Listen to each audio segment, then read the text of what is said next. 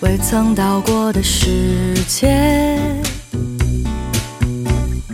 那么难，心跳已飘了不知有多远。你让我丢掉那些不切实际的梦想，你看着我的脸，亲爱的朋友，大家好！与君共伴，携手红尘，我是清晨。在今天的节目里，给大家分享的是来自于作者默默的一篇《你能不能活得热气腾腾》。我很喜欢别人跟我说：“这个真好听，这个真好看，这个地方值得你请假去一趟。”一位朋友突然在吃饭时大叫一声：“老板呢？”把服务员吓得够呛，以为发生了什么事。朋友激动地站起来说：“这碗这么漂亮，哪儿买的？能不能卖给我？”原来是看上这只碗了，他不过是认同了老板的品味而已。老板自然是出现了，淡淡的说：“我收集的，我好这一口，还有一只，喜欢就送你吧。”一个热气腾腾的灵魂遇到另一个热气腾腾的灵魂。一个有意思的人说：“我看到一个喜欢的东西，会幸福的直哼哼。当然，值得他哼哼的都是一些无用的东西，比如说一本书、一场演出、一个不错的创意。”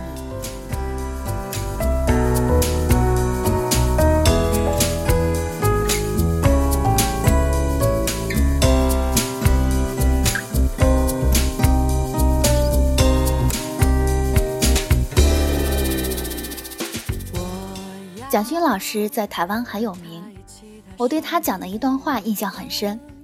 他住的房子在淡水河边，但是开发商似乎对风景没有什么感觉，窗户开得很小。他做了什么？他请来建筑系的学生，在家里开了十二扇窗，往外推的窗，风景一览无余。此外，还架出了一个小小的阳台。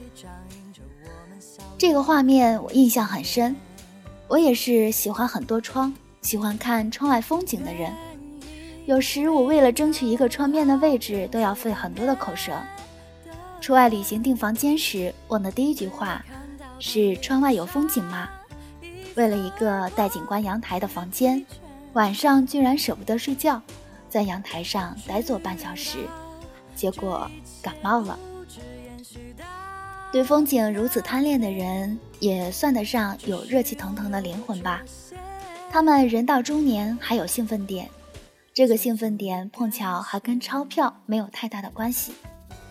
一个爱书的人提到，他某天买到一款蜡烛，很激动地请了几个朋友来家里吃饭，只因为这个蜡烛的名字叫做图书馆。潮湿，油墨味，雨天，木屑。他要分享这个图书馆的味道。有人前不久在国外参加了一个五十四岁男士的毕业音乐会。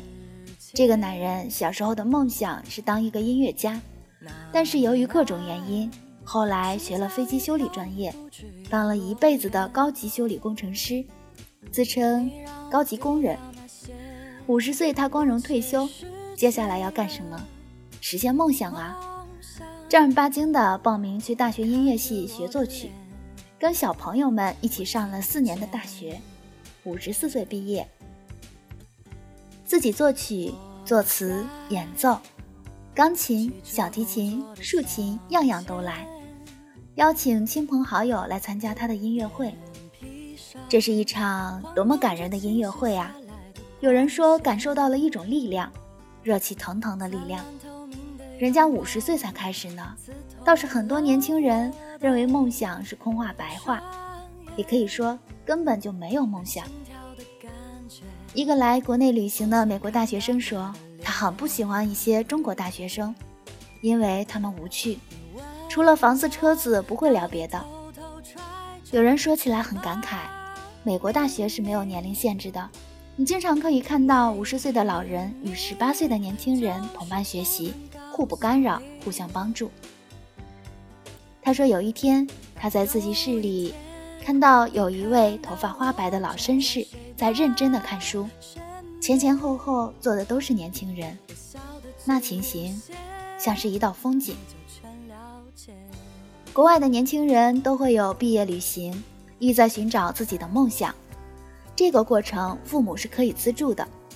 他的一个朋友就资助孩子去墨西哥旅行，而他的孩子真的在那里找到了自己的梦想，一个美丽能干的墨西哥姑娘。他租了一段海岸线，并承包了海岸线后的一片山林，在海边盖了自己梦想的小屋。凭自己的劳动在南美生活下去，他的父母不但没有反对，反而很高兴。瞧，他终于实现了他的梦想。他一直梦想自己有一个海边的小木屋，屋里有个长发姑娘。瞧，他热气腾腾的活着，真好。有人笑着说，美国人虽然饮食不健康，但心理很健康，所以他们的寿命长。爱运动是一个方面。精神放松，有热情对生命的影响力，有时超过了饮食对健康的影响。中国人饮食精细讲究，但精神容易压抑，总高兴不起来。仔细想想，他的话还真有道理。美国的胖子也很多，但他们都是健康的胖子，很少有减肥之说。他们聊书、聊旅行、聊运动，他们的生活简单新鲜。你如果只知道聊赚钱，他们会以不屑的眼光看着你。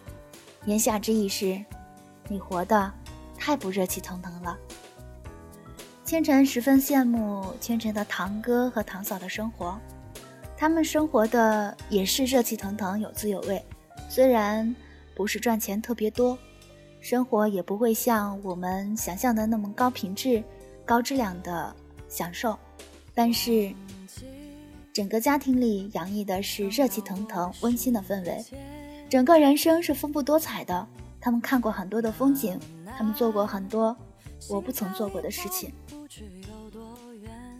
希望大家能够在节奏繁忙的生活节奏当中，可以找到自己的梦想，可以让自己的生活变得十分的多彩。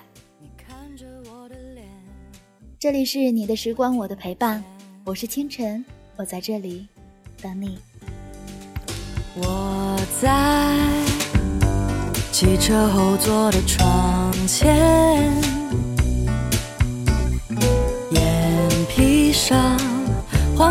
倾泻下来的光线，